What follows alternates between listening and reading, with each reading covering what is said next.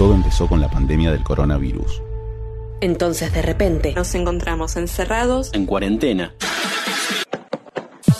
Pero los locutores nos sentimos en casa. Porque al igual que en el estudio, Nuestro lugar creativo Es entre cuatro paredes. un par de reuniones virtuales, una tormenta de ideas.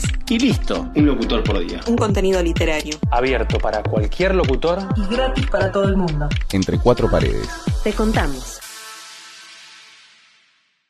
Lo recordaré siempre con claridad porque fue simple y sin circunstancias inútiles. Irene estaba tejiendo en su dormitorio. Eran las 8 de la noche y de repente se me ocurrió poner al fuego la pavita del mate. Fui por el pasillo hasta enfrentar la entornada puerta de roble y daba la vuelta al codo que llevaba a la cocina cuando escuché algo en el comedor o la biblioteca.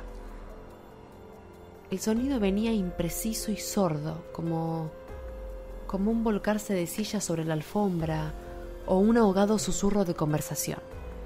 Y también lo oí al mismo tiempo o un segundo después en el fondo del pasillo que traía desde aquellas piezas hasta la puerta. Me tiré contra la puerta antes de que fuera demasiado tarde. La cerré de golpe apoyando el cuerpo. Felizmente la llave estaba puesta de nuestro lado y además corrí el gran cerrojo para más seguridad.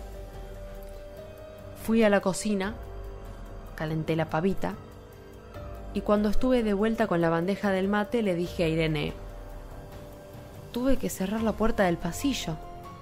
Han tomado la parte del fondo. Dejó caer el tejido y me miró con sus graves ojos cansados. ¿Estás seguro?